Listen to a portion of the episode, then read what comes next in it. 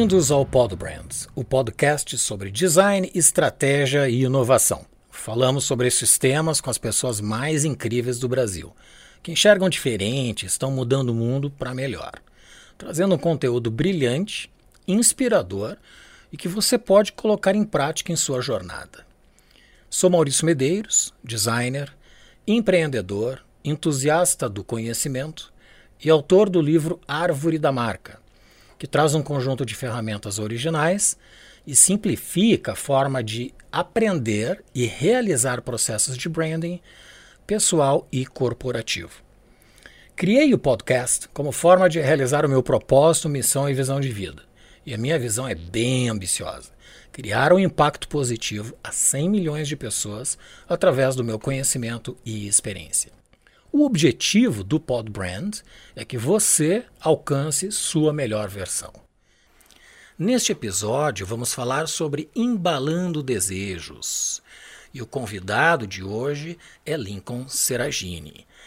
Seragini é considerado uma lenda do design brasileiro, sendo um dos pioneiros em 1981 na inserção da disciplina nas empresas do país. Tem uma longa jornada em design de marcas, produtos e embalagens. Foi sócio da Young Rubicon no Brasil e atualmente é CEO da Casa Seragini, consultoria em governança criativa de negócios. Em sua carreira, teve sempre participação ativa nas políticas do setor, sendo membro da Academia Brasileira de Marketing, líder criativo brasileiro do World Creative Day das Nações Unidas em 2019 e ainda se dedica como professor de pós-graduação nas áreas de design estratégico, gestão de marcas e inovação. Teve também a icônica distinção do Hall da Fama do Design, concedido pela AB Design, Associação Brasileira de Empresas de Design. Seragini, seja muito bem-vindo. Olha, que alegria, Maurício. Primeiro reencontrá-lo, né? E participar dessa sua causa, né? Porque o que você está fazendo aí é, enfim, transmitir para a sociedade toda a sua história e uma contribuição para que tanto a pessoa melhore a sua vida como o próprio mundo, né? Então, alegria, assim, sabe que falar desse tema da embalagem, que não foi só isso que eu me dediquei nos 54 anos que eu trabalho em projetos, né? Eu, o meu primeiro sonho que eu escrevi era o seguinte: o meu sonho é embrulhar o mundo. Olha só. E eu tenho conseguido literalmente, né? É, mas ao mesmo tempo, é, além da, da embalagem em si, que foi a área que eu mais me dediquei, eu também me evolui para o branding, depois para a inovação e agora estou na governança. Enfim, eu sou uma metamorfose ambulante. Mas de toda maneira, o princípio sempre é o mesmo: está contribuindo com a excelência do trabalho, influenciar pessoas. Eu sempre fui professor, então, tudo isso compõe, enfim, esse conjunto de atividades que eu também é, sou muito feliz e realizado. E obrigado pelo convite mais uma vez. Excelente, muito obrigado pela aceitação, nós aqui agradecemos. Nós vamos abordar toda essa trajetória, certamente. Você é um dos pioneiros uh, da inserção uh, do design na gestão das empresas brasileiras, iniciando essa jornada numa época em que a disciplina era praticamente exclusiva para desenhar embalagens. Aí eu te pergunto, como era o mercado para o design quando criou a Seragine e quais foram os maiores desafios para criar a cultura de design nos negócios?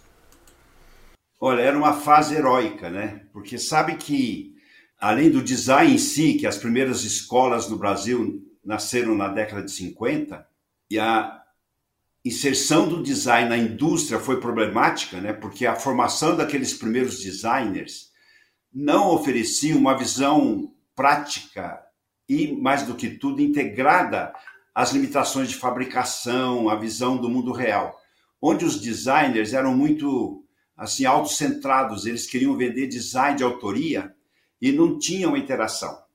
A embalagem, que era assim, eu sempre chamei de filha pobre do design, é, e atuava muito no marketing das empresas, porque a embalagem não deixa de ser um serviço de marketing, né? E o que acontecia, não tinha, além de não ter escolas, não tinham profissionais. E eu descobri essa profissão no ano de 68, veja bem, por isso que fazem 54 anos, que eu descobri que embalagem era uma atividade que poderia ser uma disciplina independente. E eu comecei a, a dar aulas, preparar currículos do assunto e nunca mais assim deixei de contribuir com o conhecimento.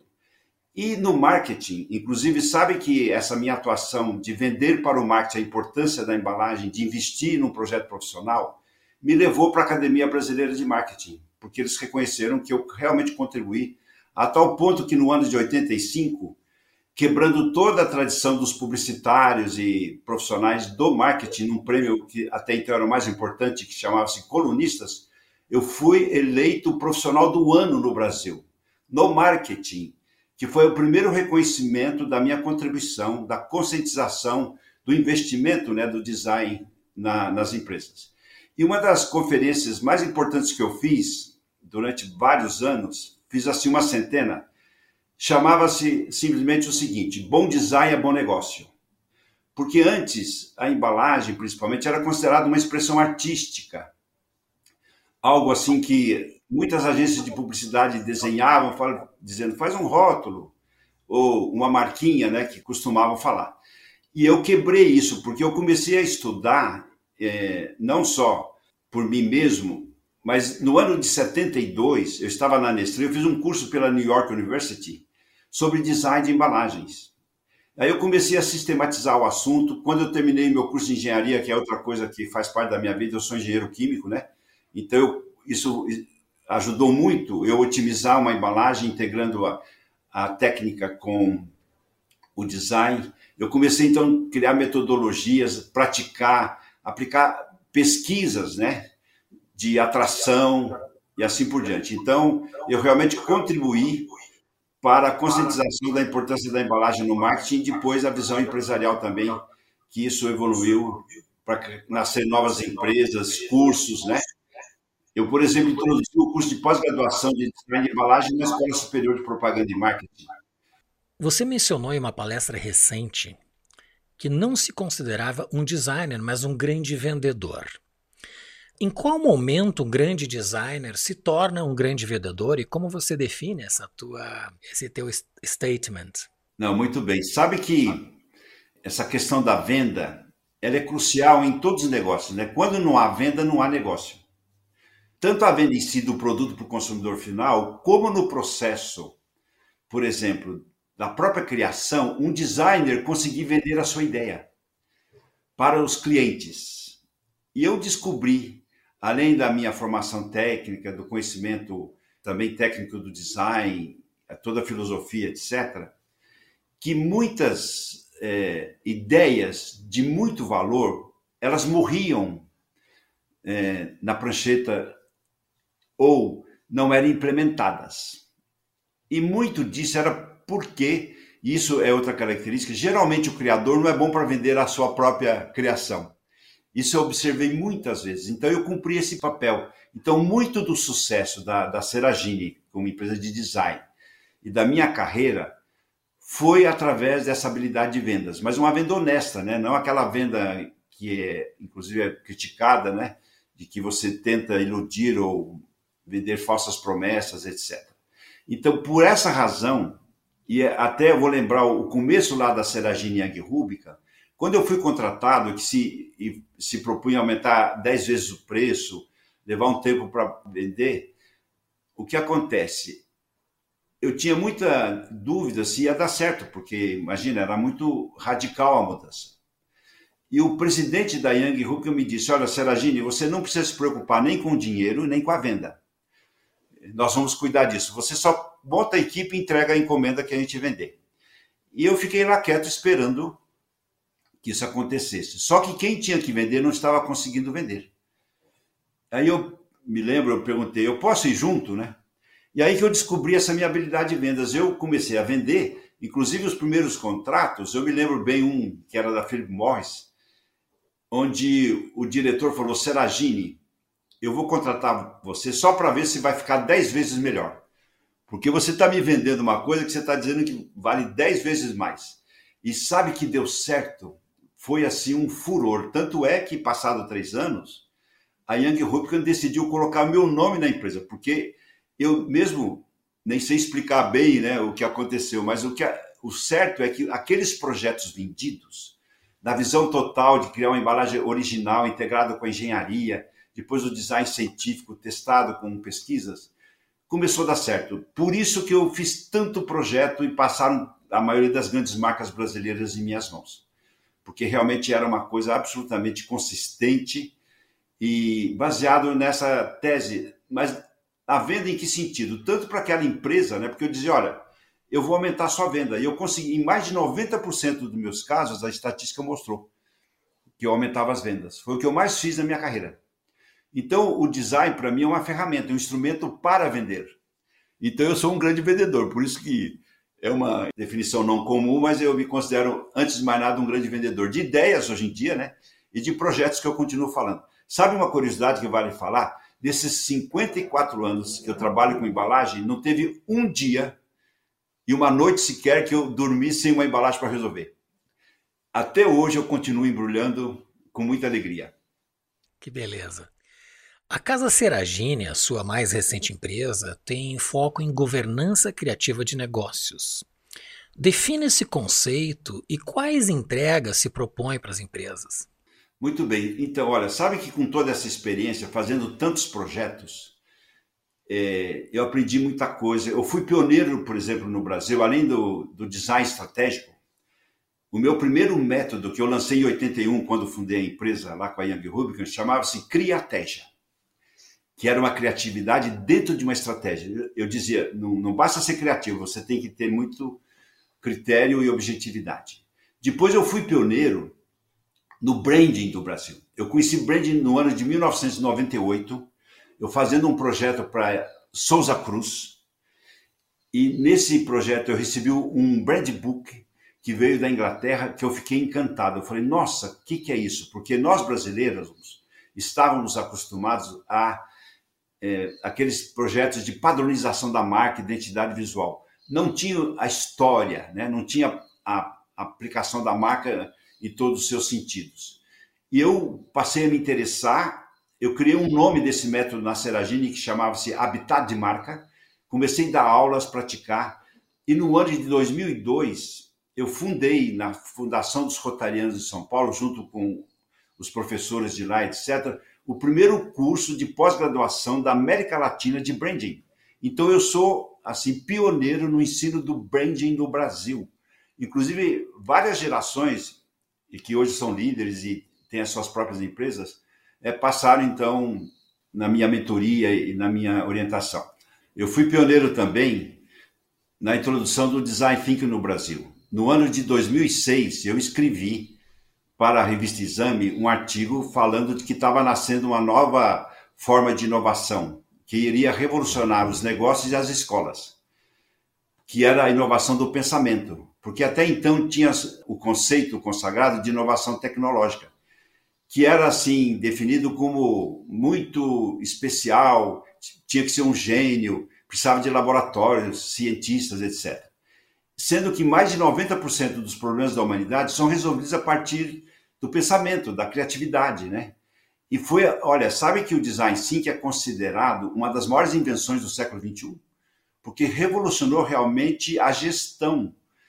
Porque os designers, inclusive, evoluíram do projeto para a gestão do projeto e depois a inovação através do design innovation em primeira fase, depois design thinking, aí chegou no business design, inclusive ocupando o espaço que o marketing ficou adormecido, Inclusive, isso é uma questão séria, porque o marketing ele perdeu a liderança tanto porque não aprendeu branding, como não aprendeu a gestão da inovação e está perdendo o marketing digital. Eu sou da Academia Brasileira de Marketing, eu falo, olha, o marketing antigo morreu. Precisa nascer um novo marketing que as escolas não estão ensinando.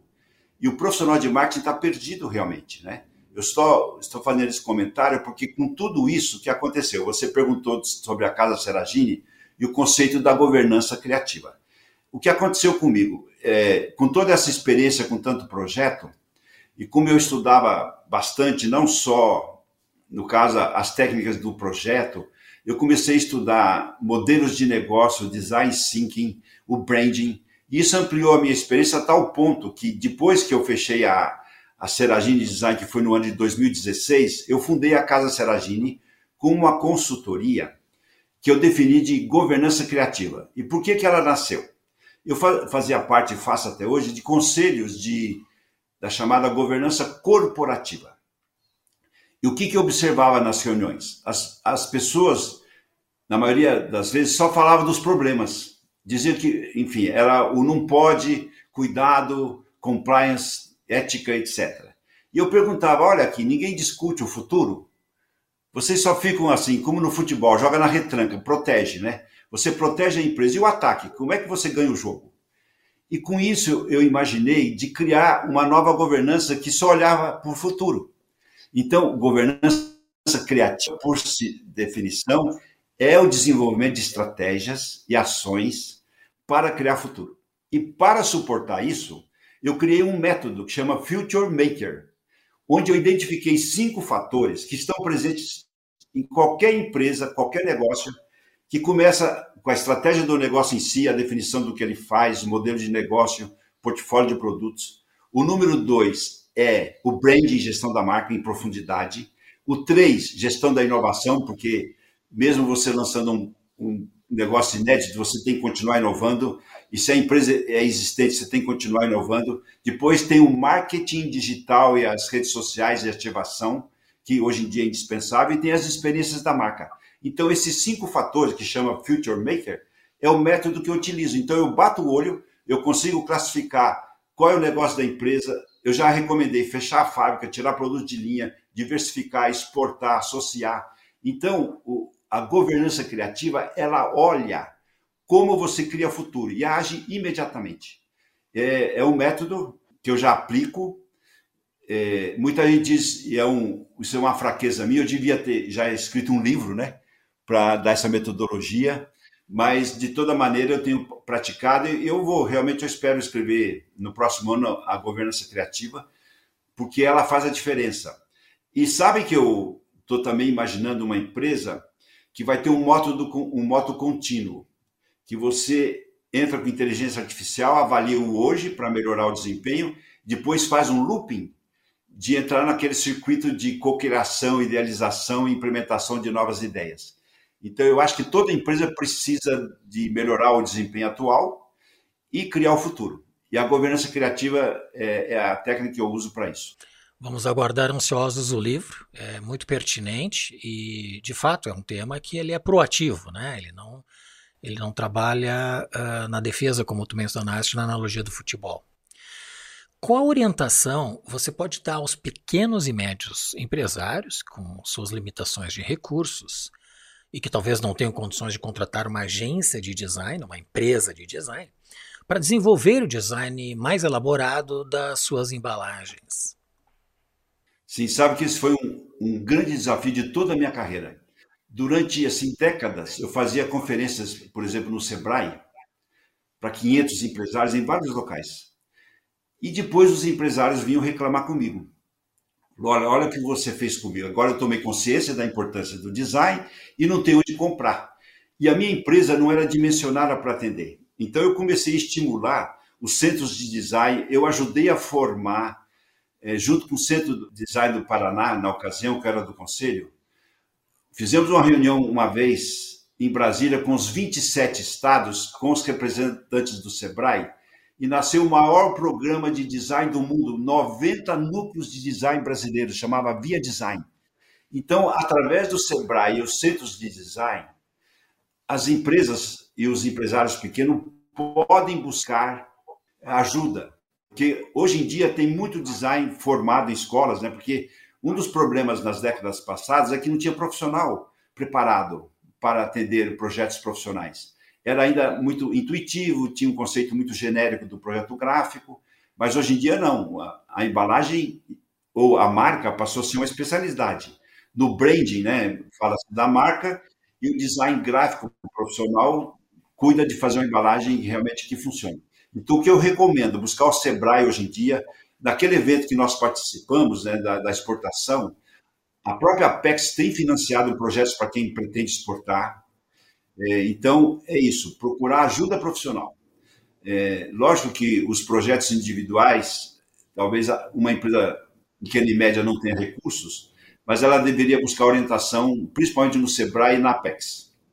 É o que eu posso falar agora. Muito bom, grande iniciativa. Uh, só complementando, a Apex Brasil é a agência de promoção das exportações e que tem um programa chamado Design Export, que ajuda empresários, pequenos, médios e grandes, a elaborarem o design da sua operação, pode ser produto, pode ser serviços, embalagem, uh, entre outros dimensões do design, uh, com o objetivo de ampliar as exportações. E qualquer empresário pode acessar esse projeto entrando no site da Apex Brasil, programa maravilhoso. Seragino, nós chegamos no momento que uh, é o pinga-fogo. E são três perguntas que eu faço a todos os convidados. Primeira delas, quais são as virtudes do empreendedor de sucesso? Não, primeiro eu considero que é a sua própria paixão e determinação para que realize o seu sonho, né? Após isso, você precisa ter uma, uma ideia atrativa. Porque para você vender qualquer coisa, o produto tem que realmente seduzir as pessoas ou resolver problemas. E ao fazer isso, você, na sequência, precisa ter uma equipe realmente que é, funcione. Eu digo isso porque quando eu fiz a governança criativa e fiz o Future Maker, eu cheguei à conclusão que o fator mais importante do sucesso de uma empresa é ter um líder forte. Então, para mim, a maior motivação e razão de sucesso é a pessoa do líder, que ele, através da sua visão, do seu sonho, ele consegue motivar as pessoas, formar a equipe e não desistir de realizar o melhor possível. E, de certa forma, hoje em dia, usar a técnica, que eu defendo no Future Maker. Você tem que ter um, uma boa estratégia do negócio, você precisa ter uma marca forte, porque sem marca forte você não cria negócio forte. E marca tem que ser construída, nenhuma marca nasce é importante, forte, rápido, precisa ser construída. Você tem que é, gerar inovação e você tem que aplicar bem o marketing e depois conectar com o consumidor através das experiências. Então, na somatória de tudo isso, é que você faz qualquer negócio dar certo. Então, o empreendedorismo é isso, né? Alguém que acredita nas próprias ideias, mas sozinho ele não faz tudo. O que diferencia os sonhadores dos fazedores? Então, sabe que precisa ter os dois, né? Porque o sonhador não implanta e o implantador não sonha, né? E eu acho que precisa ter essa combinação e ter uma faísca. Né? Você tem que acreditar naquela ideia que você tem e depois implementar. Por isso que eu defendo, eu sou, inclusive, o, o lado da engenharia, eu tenho os pés no chão e o, o design tem a imaginação sem limites. Né? Então, eu acho que os dois são necessários. Só um dos lados não completa e não realiza. E por último, o que é design? Nossa, design, que é um, um tema que, inclusive, toda vez que essa pergunta aparece para qualquer designer do mundo, todo mundo começa a dizer, Ih, tem muitas definições, mas para mim é muito simples. Design, antes de mais nada, é uma maneira de pensar, de resolver os problemas e projetar. Quer dizer, como atividade, o design é projeto, é solucionar problemas e, ao mesmo tempo, isso como substantivo. Como adjetivo, quando eu falo o design do carro é lindo, então é uma qualidade estética. Então, design é isso: é tanto concepção, que é o projeto integral, para resolver problemas de toda ordem, não só estética hoje em dia, e ao mesmo tempo é sinônimo de beleza. Muito bem. Seragine, nós chegamos ao final. Sua história de vida e protagonismo no design brasileiro são uma linda inspiração para todos nós. Eu gostaria ainda que você indicasse um ou mais livros que ajude as pessoas a alcançarem a sua melhor versão e se despedisse do Pod Brand. Olha, eu sou muito ligado a livros. Eu, eu tenho bibliotecas. É, inclusive, eu mudei de casas algumas vezes, mudei de escritórios, e assim, eu tenho milhares de livros. E sabe que eu acabei de doar lá para o espaço Seragine, que vai nascer na PUC de Campinas, o acervo da Seragine Design, que são os primeiros livros assim internacionais de design. E ao mesmo tempo, eu não passo um dia sem ler algum livro. Então, eu, eu entendo que a melhor forma de aprender é uma sabedoria imensa que a gente ganha do mundo inteiro. Só que aqui, mais do que ensinar técnicas e, enfim, autoajuda, etc., eu vou indicar um, um pequenininho, um pequeníssimo livro, desculpe, um pequeno livro que eu uso todo dia, que chama-se o seguinte, eu vou até ler aqui para não esquecer, ó, A Paz de Todo Dia. Porque a única coisa que eu desejo para as pessoas é isso, que elas encontrem a paz. Porque através dela aí você vai encontrar o seu caminho, vai acreditar na vida, respeitar as pessoas e construir o seu futuro, tá bem? Sem desistir. E é isso, é, é da editora é, Brahma Kumaris. Enfim, é um, uma pequena contribuição que eu dou aí, espero que seja útil também. Muito bem, e este livro vai estar com o link no site do Podbrand, podbrand.design, na página Ler. Primeiro, é uma alegria, eu espero ter, no mínimo, transmitido algumas ideias né, que possam influenciar, é, tanto na técnica da embalagem em si, como nessa visão empresarial, empreendedora, do, e ao mesmo tempo da governança criativa. Né? Então, agradeço você, porque eu também estou na mesma vibe que você, eu também já estou numa uma idade, porque esse ano eu vou comemorar 74 anos, também de contribuir para a sociedade, né? tanto para o ser humano e depois para o Brasil, que precisa mesmo encontrar um caminho novo aí. Então agradeço e apoio você integralmente. Muito obrigado, Seragina. Nós é que agradecemos. Tenha certeza que nos passou uma aula com meio século de, de experiência uh, nessa jornada uh, empreendendo através do design. Muito obrigado. Te convido a comentar e avaliar este episódio, fazer sugestões, propor novos temas e enviar suas perguntas. Visite o nosso site podbrand.design. Teremos sempre a programação atualizada, a recomendação de livros e você poderá se registrar no grupo dos Podbranders. E se você chegou até aqui melhor do que entrou, compartilhe com as pessoas que curtem o conhecimento. Nos siga pelas mídias sociais, todas estão aí na descrição. Peço que se inscreva nos nossos canais e clique em gostei. Isso ajudará muito para que outras pessoas tenham a oportunidade de também alcançar a sua melhor versão. Aí ah, não se esqueça de nos mandar um e-mail com as suas perguntas. O endereço é hello@podbrand.design. É você influenciando o podcast. Agradeço muito a presença do Lincoln Sejagini e em especial a você que nos acompanha. Nos vemos no próximo episódio do Podbrand, o podcast do design.